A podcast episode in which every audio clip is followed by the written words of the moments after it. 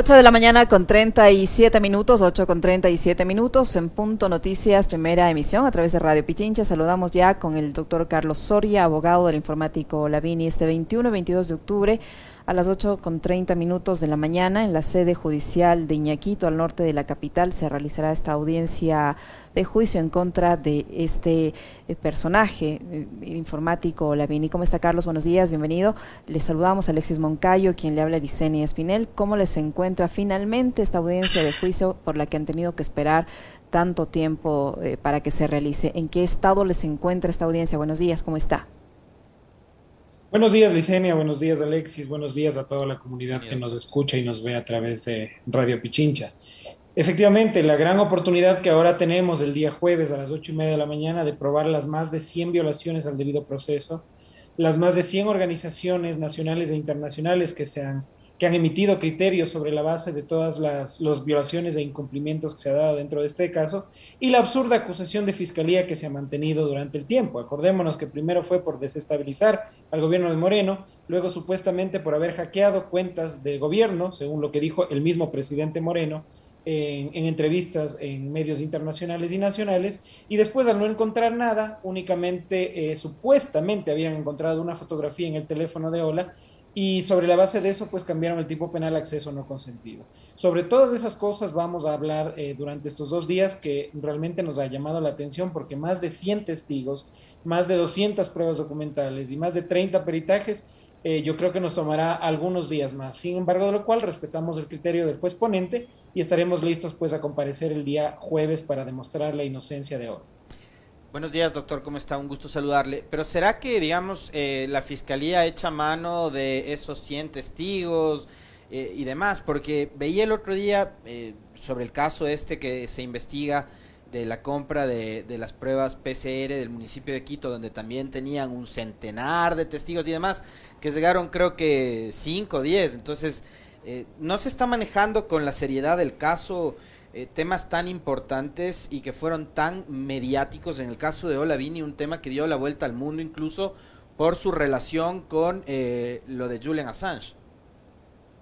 Efectivamente, nos hemos dado cuenta que estas estratagemas o estrategias, por llamarles de alguna manera, por parte de Fiscalía, han hecho que la misma institución quede en ridículo, ¿no? Eh, imagínense lo que es solicitar a más de 120 testigos, creo que era en el caso que usted menciona, y después eh, pedir que simplemente declaren 67. Sobre, base de, sobre la base de qué argumento jurídico uno pretende o no pretende que una persona vaya a testificar y simplemente hacerlo al aire y votarlo al aire para decir tengo más de 100 testigos que probarán la, la, culpabilidad o la inocencia de una persona, pues es completamente irresponsable desde mi punto de vista. Eh, en el caso al que usted se refiere, lógicamente no, no, conozco del mismo, pero se han dado ya estos, estos temas y han sido completamente eh, desmentidos, han sido arguidos por las partes e incluso Fiscalía en algún momento trató de, de molestar a la, a, la, a la, sociedad haciéndole conocer de que han sido los abogados de los procesados quienes han puesto algunas trabas. Esto refleja la irresponsabilidad con la que algunos casos Fiscalía pues lleva adelante y precisamente son estos casos mediáticos, estos casos que necesitaron de muchísima fanfarre al comienzo para poder sostenerse y poner un, un, framing directo a la sociedad sobre cosas que realmente no ocurrieron. No me refiero al, caso del señor exalcalde porque no me corresponde, pero en el caso de Olavini precisamente fue así, no nos olvidemos que lo metieron preso más de 70 días, 71 días, precisamente por haber sido amigo de una persona a la que nosotros dimos cobijo porque era un perseguido a nivel internacional. Y fue por eso mismo que la misma ministra del Interior, en una rueda de prensa en cadena nacional, estableció que en las próximas horas entregaría la, las pruebas contundentes de la Fiscalía, pruebas que nunca llegaron y que lo único que concluyó fue con el arresto de una persona inocente que tuvo la desgracia de haber elegido al Ecuador como su lugar de vivir, su lugar de residencia. Durante todo este proceso, doctor Soria, ustedes alegaron fraude procesal. ¿Qué destino tuvo esta denuncia? ¿Pudieron probar ese fraude procesal y, qué, y cómo esto podría, de una u otra manera, influir en, esta audiencia que se prevé para esta semana? Bueno, como, eh, como conocemos las personas que nos dedicamos a, defender eh, derechos, el fraude procesal fue denunciado y nos llama mucho la atención que la Fiscalía cuando fue tan, absolutamente tan diligente para en menos de 20 minutos apresar a una persona por una supuesta llamada y nosotros haber denunciado el fraude procesal con documentación certificada por la misma Policía Nacional, ese caso todavía no se mueva con la misma diligencia con la que se movió este de acá. Y nosotros con pruebas, con pruebas documentales certificadas por la policía y lamentablemente ese caso todavía no tiene la misma diligencia con la que se han movido otros casos. Eh, en esta audiencia, lógicamente, se hará mención a lo que usted me, a lo, que usted señala y nosotros, pues, buscaremos sobre la base de todo el acervo probatorio que hemos eh, preparado y solicitado, pues, para, para esta audiencia que se vayan evacuando. Algo muy importante destacar aquí es que el tribunal ha accedido a que María Paula Romo y el señor Lenin Moreno comparezcan al juicio, es más, los ha invitado ya que comparezcan al juicio para que ya de una vez nos digan, pues, cuáles son las pruebas refutables que tenían sobre la base de lo que sobre, sobre la base de lo que dijeron. Eh, se ha oficiado ya a la Cancillería del Ecuador y esta a su vez a sus consulados de Miami y en Washington para que pues presten las facilidades de notificación a los mentados exfuncionarios públicos a efectos de que comparezcan al juicio y nos puedan aclarar un poquito esta vez sobre qué se basaron para encarcelar en este caso a nuestro cliente. Y esto, esto último es, clave, doctor. ¿Tú qué le ibas a decir? No, no, solo preguntarle si esta comparecencia es obligatoria o si ellos pueden dilatarla decir, o no presentarse simplemente y no acogerla. Bueno, lamentablemente de los dos testigos que he mencionado se puede esperar absolutamente todo. Eh, por lo tanto, no me sorprendería para nada de que aun cuando ellos tienen la obligación de asistir, a la audiencia, pues simplemente no lo haga, simplemente no lo hagan. Muchas veces solicitamos su comparecencia y cuando solicitamos su comparecencia utilizaron de forma ilegal un artículo en el COI para no ir a fiscalía, sino mandar un informe. Esto solo se puede hacer en el testimonio ahora en juicio y cuando eres funcionario público. Entonces no nos sorprendería que hagan caso omiso al llamado de la justicia, lo cual demostraría una vez más que todo esto fue fraguado, completamente una mentira eh, puesta en conocimiento de la sociedad para ganar algún tipo de adhesión sobre la base de las decisiones que se estaban tomando eh, pues en la Embajada del Ecuador en Londres. Pero en el, caso específico de Olavini, eh, quien actúa como acusador eh, fue el Estado, ¿es así? ¿Fue el gobierno de Lenny Moreno? Sí, efectivamente, a través de la Corporación Nacional de Telecomunicaciones. Y esto es algo que, tiene bastante relevancia porque la Corporación Nacional de Telecomunicaciones, dos días antes de que se acabe la instrucción fiscal, que duraba 90 días y luego la ampliaron a 120, eh, acusó particularmente a Ola por el delito de eh, ataque a la integridad de sistemas informáticos, hackeo. Y en la acusación particular, en el documento por escrito, decía que Ola habría vulnerado seguridad. Luego, cuando la Fiscalía reformula cargos dos días antes, es decir, dos días después de la presentación de la eh, acusación particular, ellos hacen un alcance a su, acusación y dicen, no, no, ya no ha sido ataque a la integridad de sistemas informáticos, ya no violó ningún tipo de exceso, sino ahora es simplemente haber accedido a algo sin permiso. Esto demuestra la fragilidad del caso por parte de la Fiscalía y la irresponsable acusación particular de parte del Estado ecuatoriano a través de la Corporación Nacional de Telecomunicaciones, cosas que deberán ser ventiladas e incluso podrán acabar con la determinación de una acusación temeraria y maliciosa en contra pues de nuestro cliente. No hay eh, manera de obligarles, y usted ha sentado digamos un precedente, eh, la forma en la que justificaron su ausencia en llamados anteriores. De hecho, el presidente Moreno, eh, digamos que ya sabemos la calaña que, que, que tiene, se negó a asistir a un llamado a comparecer a la propia Asamblea Nacional, lo cual habiendo sido gobernante, habiendo sido mandatario y durante un año por lo menos después de haber dejado funciones, era su obligación rendirle cuentas al país a través de los llamados de la Asamblea. Entonces, ¿hay alguna forma eh, en que la justicia pueda, eh, digamos, obligarles a ellos así a comparecer, aunque sea vía telemática, porque sabemos además que los dos están en los Estados Unidos? Efectivamente, es, es, claro el código integral, el código orgánico integral penal cuando establece la posibilidad de que incluso con el auxilio de la fuerza pública los testigos que sean extremadamente necesarios y claves para fundamentar o la acusación o la defensa, pues sean combinados a comparecer a la audiencia, incluso, como le digo, con el auxilio de la fuerza pública. Eh, sin embargo, de lo cual eh, esto se tornaría extremadamente difícil en los Estados Unidos, porque tendríamos que hacer algún tipo de cooperación para que les inviten cordialmente a través de la policía estadounidense a que eh, Lenin Moreno y María Paula Romo pues se acerquen al consulado y nos puedan eh, contar qué es lo que supuestamente habría pasado y pues formular una acusación sobre la base. Acordémonos, ellos dijeron que era en el 2019, que había hackeado, que había accedido, que había desestabilizado. Y lo que encuentra supuestamente Fiscalía es una fotografía del año 2015.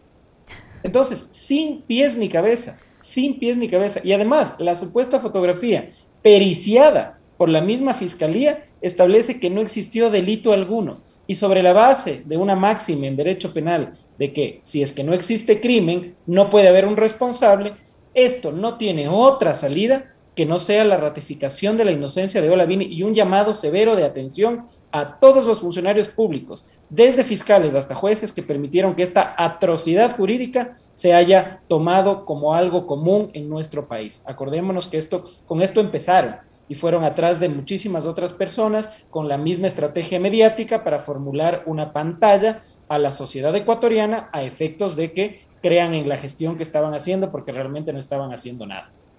Ahora, doctor Soria, con todo este antecedente que usted ha planteado, eh, lamentablemente tenemos una semana de una coyuntura política agitada.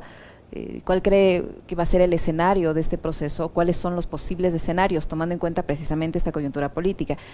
Ya no hay un presidente en funciones como en el caso del señor Moreno, donde se podría creer que va a haber una presión directa hacia los jueces. Pero ahora hay esta otra coyuntura política y fácilmente podría distraerse por ahí la atención, pensando mal, obviamente. Bueno, eh, Licenia, me gustaría hacer dos reflexiones de su comentario. Lamentablemente tendemos que pensar en el tema político, aunque dentro de una sala penal eso debería ser lo último, lo que uno piensa. Y esa es, eso demuestra asimismo la fragilidad del sistema de administración de justicia, que nosotros tengamos que esperar o avisorar cambios políticos para saber cómo va a darse una audiencia eh, jurídica. Entonces, eso es algo aberrante y que, y que causa muchísima, eh, muchísima impresión en las personas a las que nos dedicamos pues, a estar todos los días en los juzgados.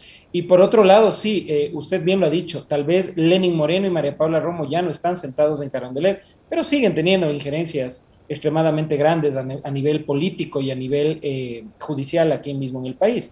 Eh, muchos incluso, y esto lo, lo, puedo, lo puedo certificar, incluso eh, funcionarios de la misma carrera judicial eh, se han acercado y nos han dicho esto es algo completamente sin pies ni cabeza, por favor sigan adelante, no podemos dejar que se siga presionando a jueces y fiscales para servir a intereses políticos de las personas que están sentadas en Carondelet en el turno. Lo único que nosotros esperamos y que siempre esperamos fue que ahora en el gobierno del, del señor Lazo, pues eh, nos dejen trabajar y le dejen trabajar a la Administración de Justicia, que no existe injerencia política, no se puede mantener esta mentira por más tiempo. Lo único que pedimos es jugar en igualdad de condiciones y que sea en la cancha de una audiencia penal, en una sala penal, con un tribunal, con testigos, peritos, fiscales, acusación particular y defensa, en donde realmente se decida el futuro de Olavini, y no en escritorios y sobre la base de informes forjados, porque eso es lo que nosotros hemos demostrado, que lo único que sirvieron fue de excusa para culpar a una persona a efectos de justificar decisiones políticas que se tomaban en otro lugar.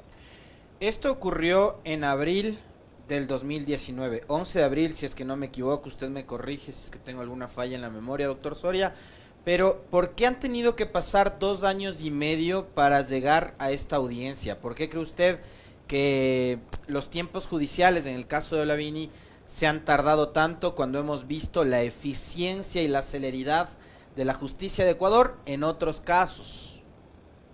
Porque la justicia, lamentablemente, eh, Alexis de Diseño es selectiva. La justicia funciona sobre la base de intereses que la mueven.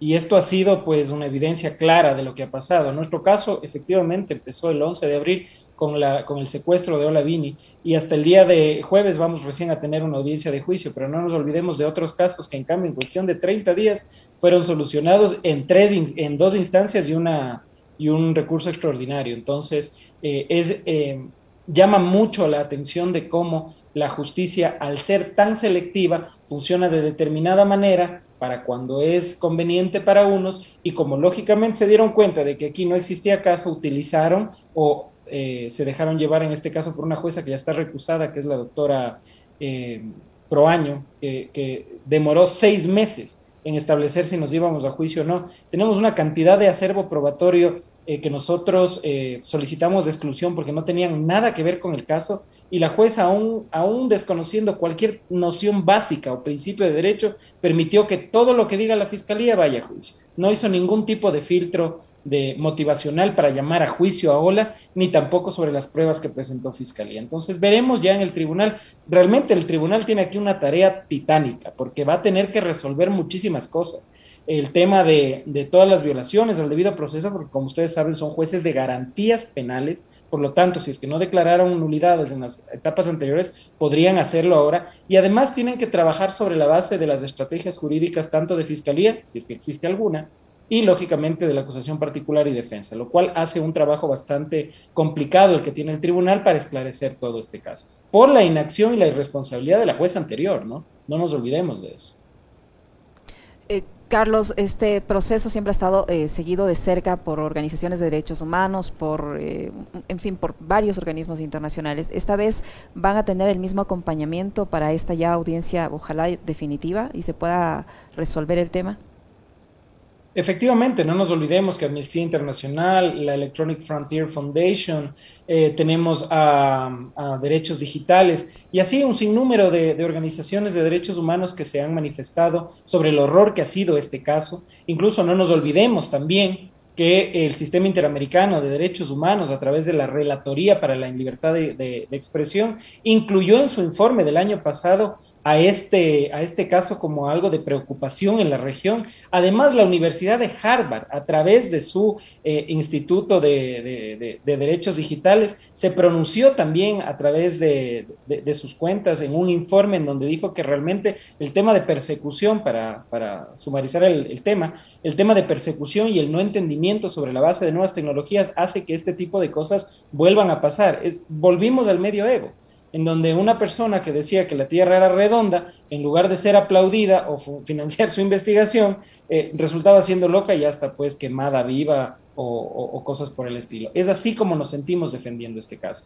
La principal prueba que tiene la defensa para demostrar y realmente probar la inocencia, aunque suene absurdo, es la misma fotografía con la que pretenden acusar a Olavini. Ahí está absolutamente toda la información. Lo que pasa es que nos han mentido y nos han tratado de poner una vitrina de un delito que jamás fue cometido por nadie, si es que hubo alguien que realmente lo hizo, porque además es una fotografía, no es un, no es un tema electrónico, no es un tema eh, telemático. Y quieren vendernos la idea de que con eso ellos pueden probar esta serie de, de, acciones para desestabilizar al Estado que después eran hackeo y después no son acceso, pero nada tienen que ver ahora porque mejor nos gusta bailar con el gobierno del 2015 y botémosle la culpa otra vez a todo eso. Yo creo que sobre la base de eso ha quedado claro en la ciudadanía y quedará claro el día jueves y el día viernes que Olavini únicamente fue utilizado por el poder político de turno a efectos de justificar sus protervos intereses que terminaron con la salida de Julián Assange de la Embajada del Ecuador en Londres. Ahora, hay personas interesadas. Eh, usted mencionaba los nombres de, Moreno y de Romo.